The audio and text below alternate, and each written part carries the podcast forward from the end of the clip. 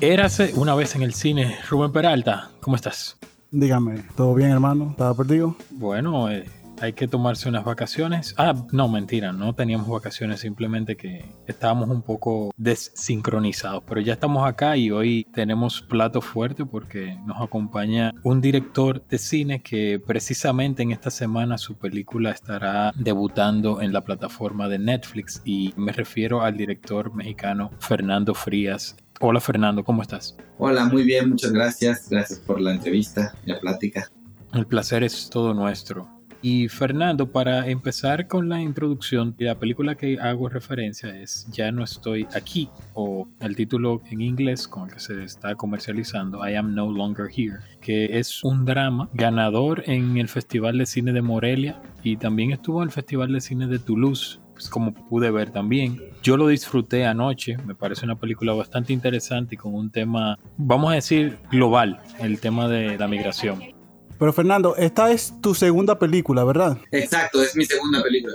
Tu segundo largometraje. Mi segunda película de ficción. Había hecho documentales antes. Aquí veo que tu primera película se llama Receta. Ajá y luego hiciste este, varios cortometrajes. Y también dirigiste Los Spookies, que me parece interesante esa serie de televisión. Claro. Y bien atípica del género, porque en Latinoamérica no se explota mucho el género de terror y, horror y de cuentos, así de tratan los Spookies. Sí, en realidad el horror es como un tema, pero en realidad la serie es como 100% comedia, ¿no? La, es con comediantes, Fred Armisen y Julio Torres, ¿no? Pero sí, es una cosa medio única en, varios sentidos esa serie. Y la primera película que hice fue Receta, que tiene algunas similitudes con Ya no estoy aquí y con el resto de mi trabajo, que generalmente tiene que ver mucho con personajes que son de un lugar llegando a otro o, más bien con el choque de culturas, ¿no? Antes de haber hecho estas ficciones, que en gran medida, como seguramente platicaremos más adelante, tienen elementos, pues digamos, de la vida real, casi de forma documental, había hecho también documentales antes. Antes de Receta hice un documental que se llama Calentamiento Local y te lo menciono porque creo que está cercano también al mundo de Spooky de alguna forma porque es un documental que aparentemente es serio y que juega con el lenguaje de algo como era lo de ver los documentales de comportamiento animal y de vida salvaje, pero lo que están observando el narrador es algo bastante cómico, ¿no? Es en una playa en México y las diferentes personas que confluyen ahí y entonces, bueno, en ese sentido es como la mezcla de géneros de alguna manera o el humor a través de la referencia de otra cosa, por ejemplo, los spookies pues con el, el horror, pero en realidad es 100% humor, ¿no? Y también para decir que mucho de mi trabajo ahora de ficción está muy informado por el mundo del documental anteriormente yo no estoy aquí, yo me sentí que estaba viendo por momentos, que, y le comentaba a Hugo, me sentía que estaba viendo un documental en muchos momentos, como que yo me sentía que era testigo boyerista de la vida de Ulises y de todo lo que vivía Ulises. ¿Por qué utilizar actores que no son profesionales para contar esta historia? Me gusta lo que dices de que te sentiste viendo un documental, porque eso habla como de quizá la autenticidad que la película tiene, ¿no? Eh, para mí son dos cosas bien diferentes, el realismo y la autenticidad, ¿no? El realismo, pues, muchas veces para la ficción tenemos que moverlo o doblarlo, es mucho más flexible el realismo, ¿no? Pero la autenticidad es algo que es más difícil de acceder. Entonces, Ahí radica mucho la respuesta a la siguiente pregunta que me haces en términos de por qué trabajar. Me gusta más también decir trabajar que utilizar o usar, porque al final de cuentas es un trabajo en colaboración, ¿no? Y como que las, estas herramientas humanas son más bien compañeros que solo herramientas per se. Entonces, trabajar con actores que no habían tenido experiencia previa como actores, que digamos que después de la película me queda claro que varios de ellos ya se vuelven actores profesionales. Después te platico lo que ha venido sucediendo con quien hace de Ulises, que ya está por ahí en varias películas y algunas otras cosas más a partir de su trabajo en Ya no estoy aquí. Pero mira, es muy interesante también la pregunta porque en primer lugar está el lado de la autenticidad, ¿no?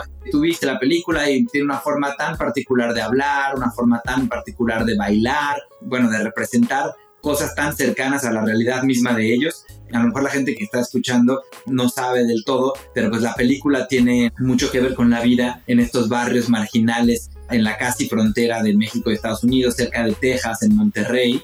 Y bueno, entonces ahí hay toda un florecimiento de contracultura, de una vida urbana muy diferente. Representar eso con actores hubiera sido muy difícil, en primer lugar porque la forma de hablar, las historias que hay detrás, cada uno de estos chicos que están en la película son muy cercanos a lo que vive el protagonista, a estas historias incluso a la hora de repasar el guion para ensayar, ellos iban aportando con base a sus experiencias, algunas pequeñas cosas de esas incluso se permearon al guion, ¿no? Y quedaron en la película. Hay varias improvisaciones que vienen de quiénes son ellos entonces, en ese sentido, era incuestionable el trabajar con actores, porque además, si te fijas, también la edad de ellos es, pues no sé, van desde los 12 a los 17 años. Y pues no sé, en ese sentido también sería más, todavía más extraño encontrar actores de ese mundo que tuvieran esa edad. Conozco actores a lo mejor infantiles o así, pero generalmente vienen de otro tipo de contenidos. Y finalmente, lo más importante es que en esta película sí hay, tú la pudiste ver, pero hay un comentario social, ¿no? Sobre la falta de oportunidades en Latinoamérica, la desigualdad y la poca movilidad social, la contracultura como una respuesta, como algo contestatario, no sé, los ritmos de la calle, en este caso la cumbia, pero está el dembow, ustedes saben, ¿no? Hay en todos lados, el reggaetón ahora en Medellín, que nace en Puerto Rico, pero cómo florece y cómo se apropia la música de un lugar a otro, ¿no? entre el mundo hispanoparlante, pues la cumbia es colombiana, pero llega a Monterrey. Y bueno, entonces todo esto tiene un componente que subyace, que también sirve como un marco contextual, que es la cuestión social. Y en ese sentido, pues la película da voz a este movimiento. Y sería un poco contradictorio desde mi punto de vista como director, trabajar y contar esta historia en voz o en la piel de alguien que no fuera de este mundo. ¿Me explico? Claro. En ese sentido, Fernando, el movimiento de Colombia, ¿verdad? Con K. Y de este grupo, esta banda, si se le puede llamar banda, Hermandad de los Tecos, de la cual Ulises es el cabecilla. Yo veía en ocasiones y sentía similitudes con lo que es el movimiento del hip hop y lo que causó en la cultura norteamericana, extrapolándolo a lo que ha hecho, a lo que es este movimiento principalmente en la ciudad de Monterrey, como tú bien dices. Entonces mi primera pregunta va por ese sentido de cómo eso ha influido, porque ellos incluso manejan una jerga, un lenguaje que los separa del mundo, porque ellos entienden ellos, pero tal vez yo que hablo español o puede ser otro mexicano, tal vez no les entienda cuando ellos están, vamos a decir, dialogando.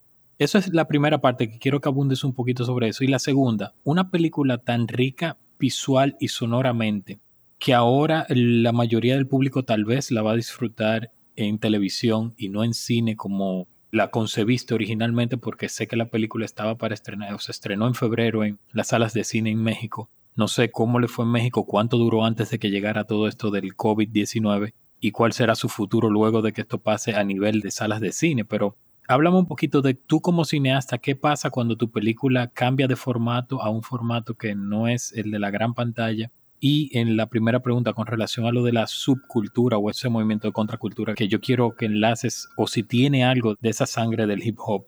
Claro, pues mira, en primer lugar, contestando a la primera pregunta, toda contracultura tiene algo en común, ¿no? Que está respondiendo a algo. Correcto. Que es un reclamo de identidad, una oportunidad de reapropiarse, una respuesta de generar significados, ¿no? De decir aquí estamos y estas son nuestras experiencias y lo que está ahí en el mainstream no me representa, ¿no? en ese sentido, pues todas tienen una hermandad. El hip hop, pues, pues también es de calle, utiliza elementos de otro tipo de música, ampliando desde jazz, y además son crónicas en principio para poder mostrar una habilidad que es el rimar, pero al mismo tiempo contando historias que representen, ¿no? Y se van haciendo diferentes grupos, diferentes gangs, diferentes crews o, o clicas, como les quieran llamar, dependiendo en dónde estemos. Por supuesto que en la frontera, en México, en Monterrey, hay una influencia innegable de la cultura urbana de, Estados Unidos, pero más, más particularmente con la cuestión de los cholos, sobre todo California, Los Ángeles, también Texas, un poco la cuestión chicana, la herencia de los low riders. Exactamente, los low riders, los sud sud, si vamos más atrás, o sea, generaciones que van tras generación como respondiendo y buscando su propia representación. Ahora, por un lado, pues Monterrey está muy cerca a Texas y tiene una influencia muy grande es la primera ciudad industrial de todo el continente, de toda Latinoamérica, digamos, del continente latinoamericano. Pero una ciudad con muchísimo contraste, donde te encuentras el municipio más rico de toda Latinoamérica, pero pues también estos cinturones de marginalidad en las montañas. Y estos chicos pues no tienen representación y ahí donde la sociedad y la familia te ha fallado, te ha quedado de ver, también así sucede con las pandillas, son las que te adoptan, ¿no? Y pues bueno, en el caso del hip hop había comunidades también marginadas, generalmente afroamericanas, ¿no? Y respondiendo a eso, pero pues no es la primera contracultura, digamos, que lo representa. Antes había habido también el mismo rock and roll o el blues, había muchas cosas que habían nacido de esa forma. Muchas de las modas nacen en las calles. Después se adhieren o son apropiadas por la mercantilización y ese punto ahí podríamos conectar un poco con la segunda parte de tu pregunta, pero esto que me preguntas en principio es bastante interesante, hay mucho que decir, mucho que contar sobre esta contracultura colombiana. Simplemente para cerrarte. Sí, me, me parece interesante. Sí, te diría un poco nada más, perdón, que bueno, lo curioso es que estos chicos, siendo del norte de México, del noreste de la frontera, en lugar de escuchar la música country o cowboy o grupera de Texas o la que está por ahí, ellos justo en esta búsqueda de decir, no, esto no me representa, voltean hacia abajo, hacia Colombia, hacia abajo en el mapa, digamos, pero más bien hacia el sur, y conectan con estas cumbias, en específico porque en Monterrey se hizo de migrantes y los migrantes empezaron a conectar con la letra de las canciones de las cumbias, cómo extraño a mi burrito, cómo extraño mi costa, cómo extraño mi tierra, y es una nostalgia, pero una nostalgia más parecida a las saudades, como dicen los brasileiros, donde recuerdas algo, algo que te pone triste porque ya no está, pero el hecho de recordarlo te pone contento. Y entonces ellos conectaron con esas letras y al paso de los años se fue deconstruyendo. Dicen los etnomusicólogos que el único acordeón o la única cumbia que floreció en Monterrey, gracias exponentes como Celso Piña, por ejemplo, fue la del acordeón. Y dicen que el acordeón es la voz del lamento, de la nostalgia, precisamente. Y bueno, al paso de los años, eh, por supuesto que la vida en Monterrey se vio afectada por la violencia, por el narcotráfico, y la vida pandilleril también se exacerbó la violencia, y poco a poco llegamos a que la cumbia ya no sea la cumbia como la conocemos originalmente, algo propio del Caribe, alegre y no, ahora ya la escuchan rebajada, que tiene un aspecto mucho más dark, mucho más oscuro, y es una cumbia diluida, una cumbia todavía más nostálgica. Esa es la cumbia que representa particularmente la película y importante cerrar esta pregunta diciendo que para mí la esencia de la película es esa, que el hecho de que no haya movilidad social o que no haya un futuro, que no haya oportunidades, es una analogía a reducir el pitch de una canción, hacerla que dure más larga. Una cumbia que dura 5 minutos, que acabe durando 10, es como decir, no quiero que acabe la música porque no sé qué va a pasar después con mi vida. Como que no quiero dejar de ser joven porque no hay oportunidades, porque a los 16 años estás embarazada o trabajas para un cartel. No hay forma de escalar en esa pirámide social. Y bueno, entonces esta contracultura genera su propia forma de responder, decir, estos somos nosotros. Tú crees que por ser pobres y por ser de barrio somos peligrosos y somos feos. Ah, pues mira, yo me apropio de ello y me apropio de tu propia percepción y quizá ellos no te podrían decir de manera verbal esta respuesta, pero su apariencia, su forma de congregarse en pandillas, su forma de bailar, su forma de pedir que sean reconocidos, es lo que está contestando, ¿no? Te fijas mucho en la película, todo es que digan su nombre en el radio, que digan su nombre los DJs de las fiestas. Sí. Esto es una forma de reinventarse, ¿no? Y en ese sentido, creo que la mayoría de los movimientos contraculturales son así. En el hip hop, ¿cuántas veces, cuántas canciones no tienes donde el rapero se presenta a sí mismo? O en el reggaetón, te dice 15 veces quién la está cantando, ¿no? Porque pues, es como, mira, ya llegué aquí, ¿no? Pues mira, sí, como bien dices, francamente, la película fue concebida para su exhibición en salas. Pero justamente Netflix llegó en un tiempo muy oportuno porque, bueno, la película filmamos la primera parte en Monterrey, luego tuvimos que detener un año y ahí fue cuando Netflix decidió abrazar el proyecto y hacer lo suyo y terminamos de filmar la parte de Nueva York. Yo lo que te puedo decir es que a mí me gusta la idea de coexistir, ¿no? Que las salas y también la plataforma coexistan. Lo que sucede aquí es que, bueno, ahorita, por ejemplo, estamos con la pandemia, entonces no existen los cines, ¿no? Pero la película no tuvo una corrida en salas. Se iba a tener y justamente se detuvo. Y ahí fue cuando haber estado en, Netflix es lo mejor que nos pudo haber pasado, ¿no? Porque ya llegamos a una cantidad de público increíble y además con un respaldo de que Netflix dijo, bueno, pues a esta película la hacemos nuestra, ¿no? Y eso es algo muy bueno. Y además eh, hubo la apertura suficiente también, como por ejemplo en Argentina se pidió mucho la película para salas y se pidió y se pidió y se pidió y lo logramos hacer. En Argentina la película ha causado un gran impacto.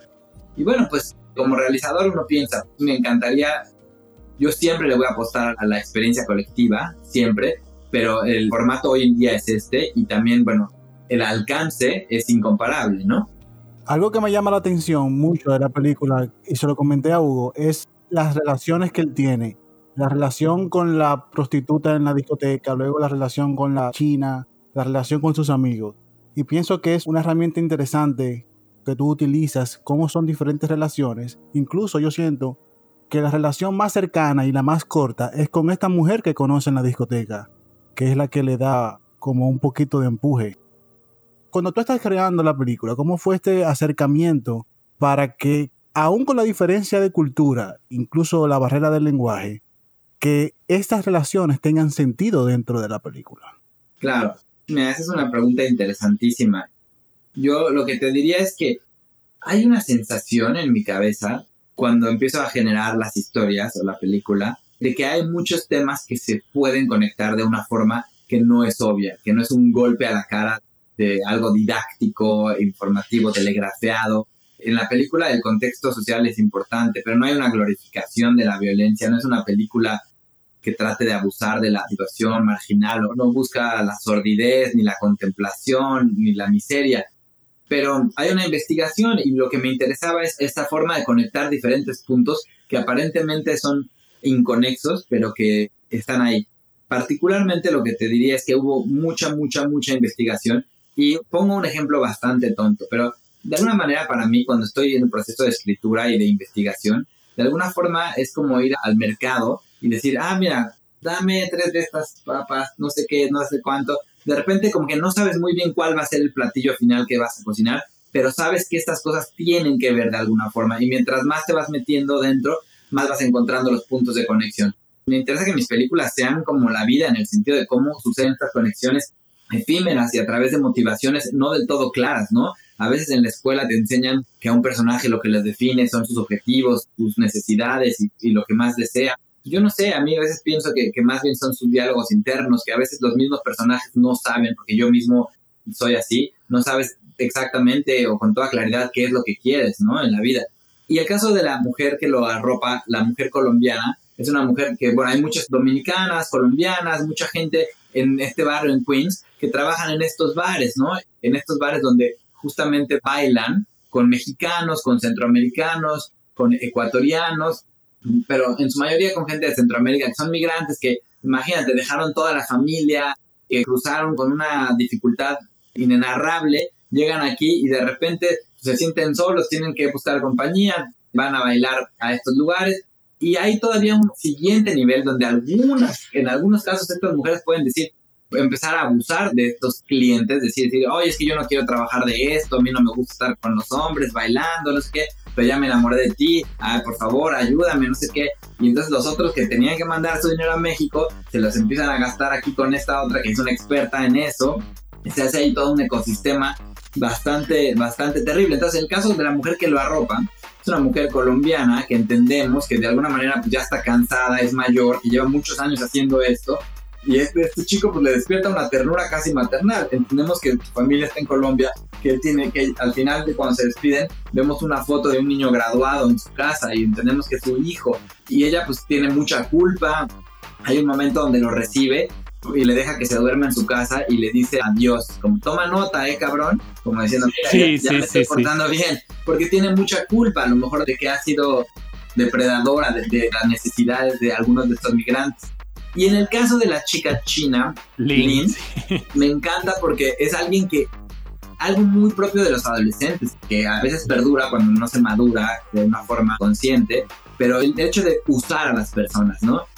Ella como que pues, es alguien con poca credibilidad en su escuela y de repente le cae en su azotea una ave herida, pero una ave portentosa, ¿no? Con las alas rotas, ¿no? Y ella ve en él una cosa increíble, algo nuevo y que es solo de ella porque ella lo descubre. Y en cuanto eso que descubre le empieza a abrir puertas a nivel social en su escuela, pues ella medio que se olvida de él, ¿no? Sin haberlo planeado así, simplemente así funciona la vida. Entonces son estos pequeños puntos de contacto y conexión por ejemplo, otro punto muy importante que no sé si recuerdan en la película es cuando le toma una foto, un fotógrafo le quiere tomar fotos y sus compañeros de trabajo le dicen, no, olvídalo, él ni habla inglés. Ese fotógrafo, el actor es el verdadero, el famosísimo Humans of New York. Me lo imaginé. Brandon Stanton, que tiene esta cuenta de millones de seguidores y tiene libros, todo eso. Y él es él mismo. Yo hablé con él, le platiqué la película, vino a hacer eso. Eso creo que mucha gente no lo sabe, no sé, se lo hemos dicho también a Netflix y todo, pero es algo que es increíble para mí. O sea, alguien puede ver en la película y si lo reconoce, decir, imagínate si este chico hubiera sabido inglés o lo hubieran traducido, a lo mejor la foto de este señor si lo hubiera podido haber publicado en Instagram, hubiera llegado a otros lados, él hubiera mostrado su baile. Ahí hay una oportunidad que simplemente no sucedió y que pudo haber sucedido, ¿no? Es así. Sé que el tiempo se nos está llegando arriba, pero quiero que me digas algo con relación a la película también. El tema de la migración obviamente es el hilo conductor. Tú empiezas tu película con este joven que aún no sabemos por qué, pero sabemos que se tiene que ir de su tierra forzado. Esa, esa secuencia inicial de verdad que es muy poderosa. A mí me gusta mucho esa secuencia inicial. Y luego tienes a este joven que de repente aterriza en Nueva York, pero sus flashbacks siempre nos llevan a esos momentos de baile. O sea, tú hablas de la no pertenencia o del migrante que no quiere migrar, pero que debe migrar, y lo planteas aquí con, vamos a decir, pones un doble discurso, porque pones el migrante que se va y están los trabajadores buscando esa mejor oportunidad, y se va este muchacho que puede ser víctima del narcotráfico si no, si no migra. Entonces, desde tu punto de vista, cómo el personaje de Ulises vive, o sea, él solamente respira cuando está en casa mentalmente y para ti, ¿qué tan importante es ese tema del migrante que se va, vamos a decir, forzado? No, wow, estas son dos preguntas buenísimas, te agradezco, de verdad.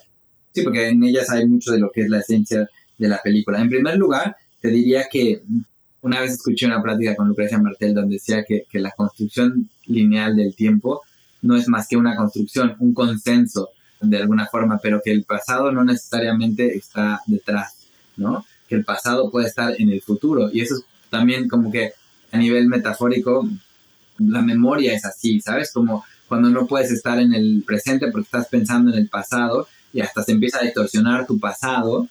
Ah, incluso la memoria se puede embellecer o romantizar, eh, idealizar a partir de la falta por lo que significan para ti. ¿No? Entonces, por eso estos flashbacks cada vez van más, pues no oníricos, pero de alguna manera sí como más abstractos, ¿no? Con la música. Y es algo con lo que juega la película. En principio estos flashbacks van siendo más informativos, pero a poco a poco se van volviendo nada más pues, este olor, ¿no? Como la memoria olfativa, la pura, el puro baile, la pura música, ¿no? Y bueno, pues eso es como se construyó la película precisamente por eso. En cuanto a la migración forzada, pues bueno, antes que nada me gustaría como decir que también, al final no es una película donde un migrante se la pasa pésimo y tuvo que venir aquí y no sé qué. Tuvo una oportunidad, pero a mí me interesaba muchísimo no juzgar y que esta película ofreciera una mirada diferente a estos chicos que generalmente son tan juzgados de manera precipitada. Estos son malandros, estos son asaltantes. ¿Tú qué harías si estuvieras en esa situación? Vamos a empezar por ahí. Por otro lado, este es un conflicto interno del personaje. No es tanto que las circunstancias de afuera lo estén masacrando, es más bien él y su incapacidad de decir, para poderme adaptar a esta nueva realidad tengo que dejar de ser lo que me gusta hacer, pues no, no puedo, o sea, no está en mí, ni siquiera lo hace como un ejercicio consciente. Y bueno, y lo de la migración forzada, pues sí, me interesaba mucho decir, no todos los migrantes que están en este país o en el mundo obedecen a lo mismo. O sea, hay muchísimos tipos de migración. No todo el mundo está porque quiere estar. Hay que tener cuidado porque hay retóricas políticas hoy en día que dicen como, ah, cuidado, porque vienen a robarnos lo nuestro. Claro que no, de entrada hay una historia detrás, ¿no? Hay un imperialismo cuyas consecuencias directas son que haya migración hacia los lugares que en principio colonizaron o que están teniendo mano dura o, imponiendo regímenes, etcétera, etcétera. En segundo lugar, pues también decir, no toda la gente que es de un país y está en otro país son iguales, no todos los mexicanos en, en, Estados Unidos son iguales o vienen del mismo lugar, ¿no? No toda la gente que está aquí de una isla es la misma, o sea, lo que importa es el individuo, no la generalización, porque cuidado con esas generalizaciones.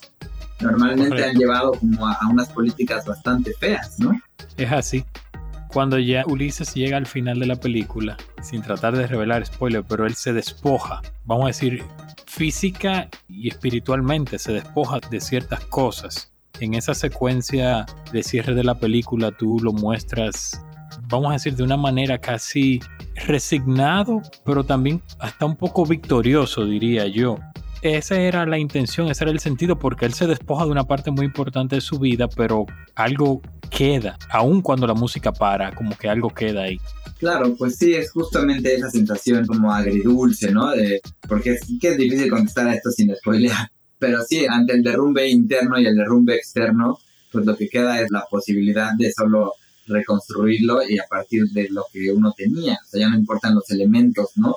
Ya es un poco la sensación que te provocaba y casi casi el abstraerse y poder como habitar el recuerdo de una manera diferente, ¿no? Fernando, muchas gracias por tu tiempo y de verdad que disfrutamos ambos la película. Incluso tuvimos una conversación muy, muy larga, y yo, porque nos gustó mucho. Gracias por tu tiempo, gracias por conversar con nosotros y te deseamos lo mejor y espero que la película viaje por todo el mundo y que todo el mundo conozca esta inusual historia. Apropiamiento cultural, si se puede decir.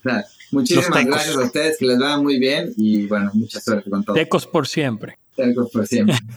gracias, Fernando. Chao, bye. Así se baila la cumbia Monterrey. Eh, tercos. Quiero sin molestar, loco.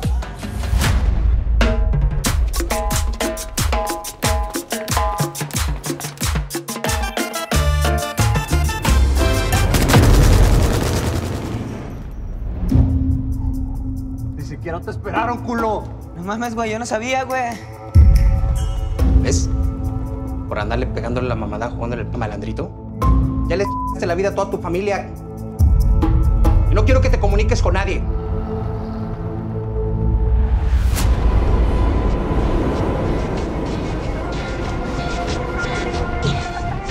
Sí, ¿quién habla? Eh, quiero mandar un saludo con mi raza. Como no, con todo gusto, carnalito. ¿De dónde nos llamas? acá de Nueva York. Caray, qué internacional. Está paga la canción, ven. Vamos a bailar. 16. How old are you? 17. ¿Tienes otro lugar donde ir? Luego veo. Is there any way that I can take your photograph just like that? Hey, he doesn't speak English.